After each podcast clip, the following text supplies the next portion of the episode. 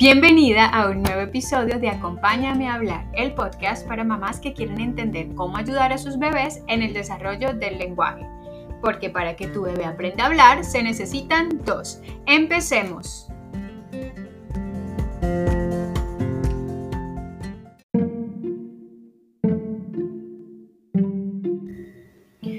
Hola, hola, aquí Lina y estoy nuevamente conectando contigo para que me acompañes a hablar de un tema muy importante. Recientemente, en el mes de febrero, han sido actualizados después de 15 años los hitos del desarrollo como los conocíamos hasta ahora. ¿Qué implicaciones podrán traer estos cambios en la identificación de señales de alarma para el lenguaje de tu hijo o hija? De eso estaremos hablando en este episodio. Así que empecemos.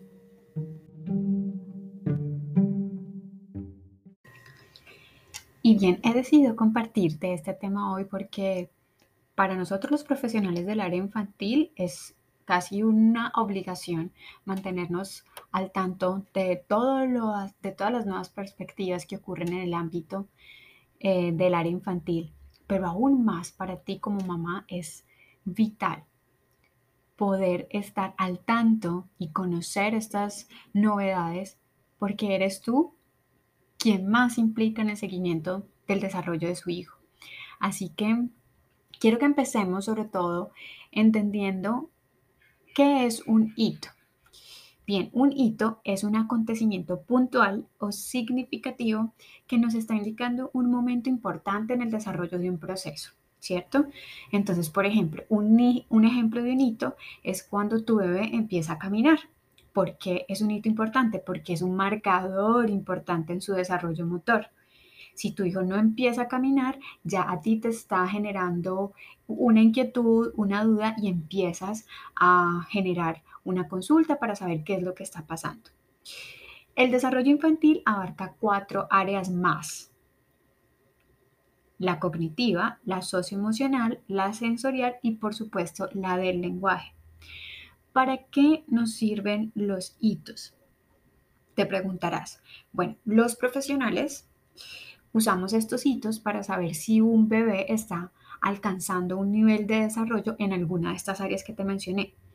Y miramos si ese nivel lo está alcanzando según lo que es esperado para su edad o para la edad.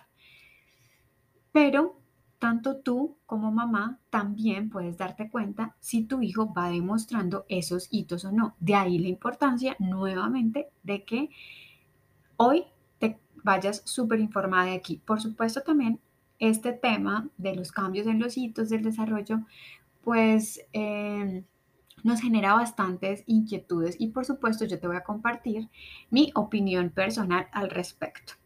Entonces, ¿cómo puedes hacer un seguimiento de esos hitos del desarrollo de tu hijo, observando la manera en la que aprende, la manera en la que se desenvuelve, la manera en la que habla, actúa, juega, se mueve y en general a las intenciones que va demostrando acerca de descubrir el mundo que tiene alrededor.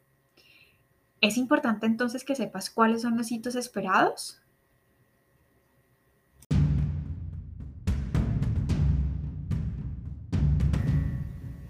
Sí, y definitivamente sí.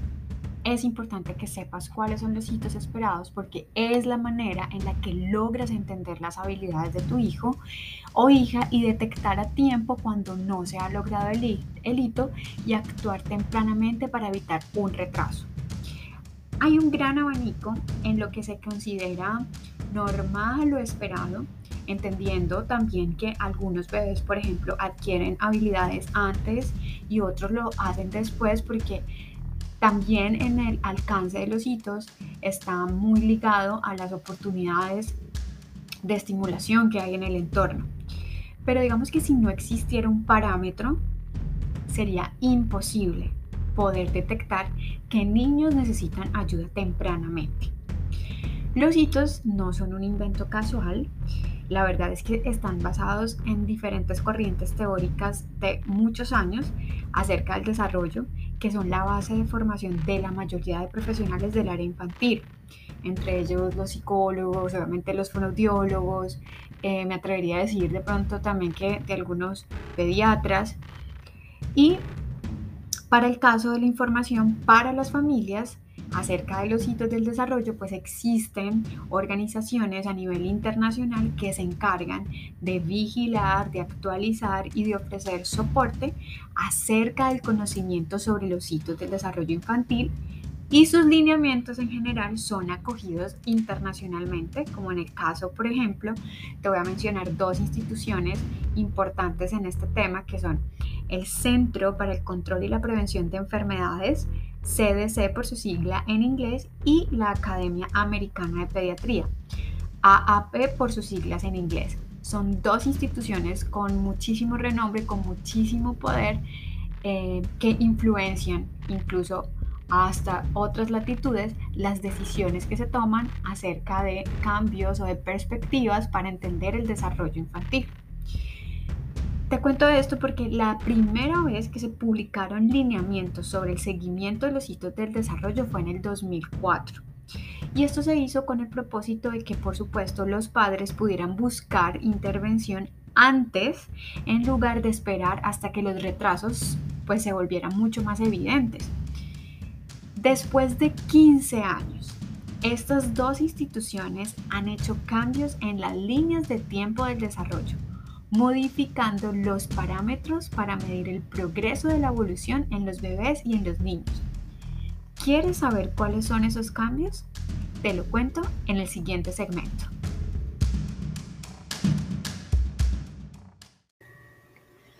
Como te estoy contando, el CDC, en conjunto con la Asociación Americana de Pediatría, lanzó en febrero de este año la nueva versión de las listas de verificación de los hitos. ¿Qué cosas cambiaron? Entre los cambios más generales te puedo contar los siguientes. Se agregaron listas para verificar los hitos de los meses 15 a 30 que antes no se encontraban. Se hizo también una reducción del número total de hitos algo muy positivo es que la descripción de los hitos se hizo en un lenguaje mucho más amigable para las familias, también para que los profesionales podamos hacer, hacérselas comprender de una, de una manera más sencilla. Y algo que ha sido bastante positivo es que incluyeron hitos socioemocionales para ayudar en la identificación temprana del autismo. El objetivo de estos cambios era reducir un método de vigilancia que es muy común, sobre todo en Estados Unidos, que es, que es llamado wait and see, esperar y ver, que la verdad no es muy alejado tampoco de nuestra cotidianidad colombiana. Aquí en Colombia es como cuando tú vas a la consulta del pediatra y el pediatra te dice cosas como, ay, él ya hablará en su momento, cuando tú vas a consultar porque notas que tu niño de dos años o dos años y medio tiene un vocabulario muy reducido, por ejemplo. Entonces te responde con cosas como, ay, no esperemos a ver, él ya hablará en su momento, es que él tiene su ritmo, no te preocupes, mamita. ¿Sí? Digamos que en Estados Unidos se considera que este enfoque retrasa el tiempo para actuar de manera oportuna. Entonces, con estos nuevos lineamientos, lo que se busca o se espera es que los profesionales tengan una guía más clara sobre cuándo se debe realizar más exámenes de detección y de evaluación y no solamente quedarnos en esperar. ¿Cuál es el impacto de estos cambios?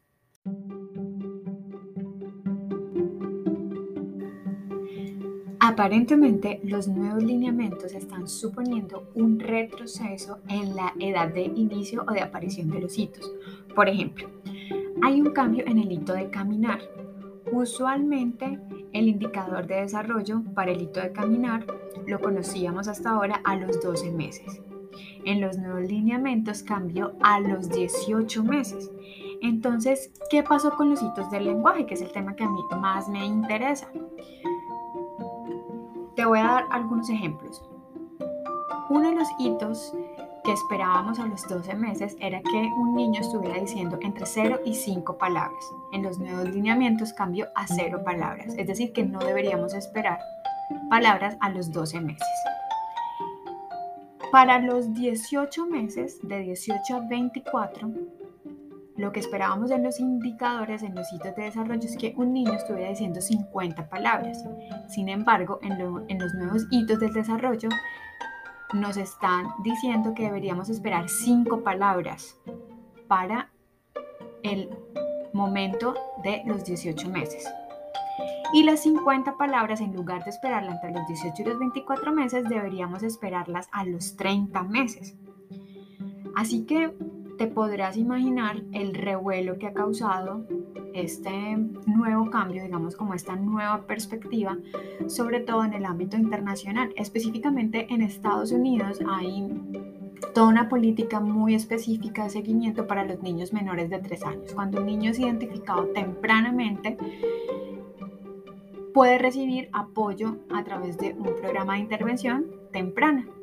Vemos que acá en nuestro país no tenemos esos lineamientos tan específicos, pero definitivamente sí o sí, teniendo de por medio a la Asociación Americana de Pediatría, va a llegar algún momento en el que esto nos va a influir, o sea que tenemos que estar preparados desde ya a las repercusiones que esto puede generar en un ambiente como el nuestro.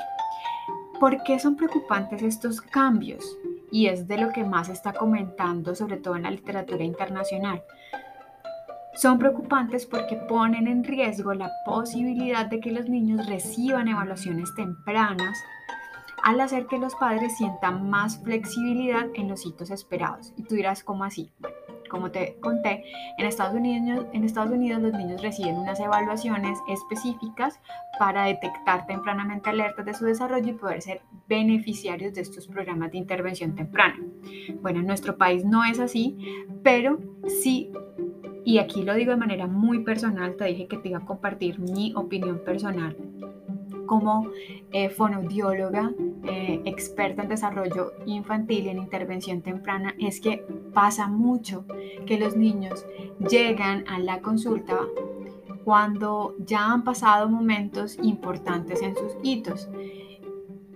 Así que de alguna manera comparto esta preocupación porque esto nos hace que las familias o que las mamás, los cuidadores se sientan más flexibles. Si es muy común para nosotros decir, no, esperemos que él ya hablará en su momento con estos cambios en los hitos del desarrollo, pues se va a hacer mucho más laxo ese tiempo de espera para tomar la decisión para darle un apoyo oportuno a tu hijo, ¿sí?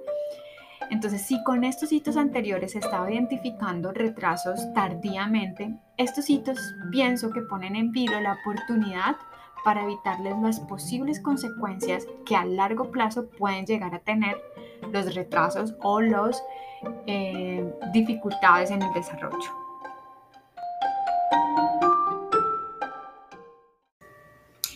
Y entonces me preguntarás, bueno, Lina, ¿y por qué debo saber esto si ni siquiera vivo en Estados Unidos? Bueno, Así como te acabo de dar estos ejemplos en el área del lenguaje, también hay muchos otros cambios bastante sensibles en las otras áreas del desarrollo. Y no podemos negarnos a que cada vez somos un mundo mucho más globalizado y tarde que temprano esto va a terminar influyéndonos. Y para cuando eso pase, que va a ser más temprano que tarde, ya vas a, no te va a tomar por sorpresa, ya lo vas a haber escuchado aquí. Pero hay una razón más potente y te la quiero contar a partir de una experiencia que tuve alguna vez en una oportunidad haciendo una entrevista con una mamá. Estábamos conversando porque su niño que recién había ingresado al jardín tenía ya casi 30 meses y no lograba comunicarse con, usando palabras. Cuando le pregunté a esta mamá, bueno, cuando ves a otros niños de la misma edad de Emanuel, ¿qué te preocupa de su desarrollo? Su respuesta fue la siguiente. Me dijo, en realidad, hasta antes de entrar al jardín, nada me preocupaba. Porque como en la familia no, no hay otros niños, nosotros creíamos que así como estaba Emma, son todos los niños. Pero ahora que tengo la oportunidad de ver más niños en el jardín, me doy cuenta que sí nos faltó, como entre comillas voy a ponerlo aquí, abrir los ojos a tiempo.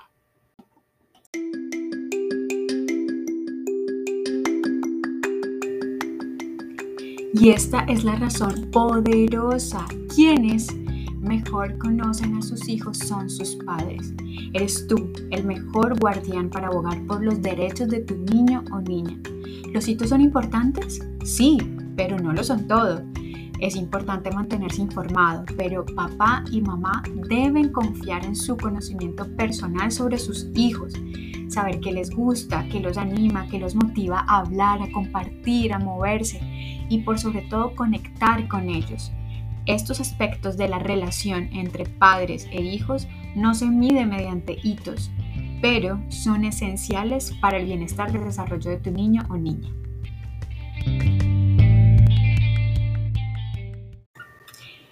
Gracias por escuchar un nuevo episodio de mi podcast Acompáñame a hablar. Si te fue útil para aprender algo nuevo, comparte con otra mamá. Me despido de ti contándote que en el próximo episodio empezaremos la serie sobre mitos del desarrollo del lenguaje. No te lo puedes perder. Sígueme en arrobafono.linarengifo y cuéntame esas frases de cajón que has recibido cuando has expresado a un familiar u otro profesional una preocupación sobre el lenguaje de tu hijo. Por ahora, me despido. Adiós.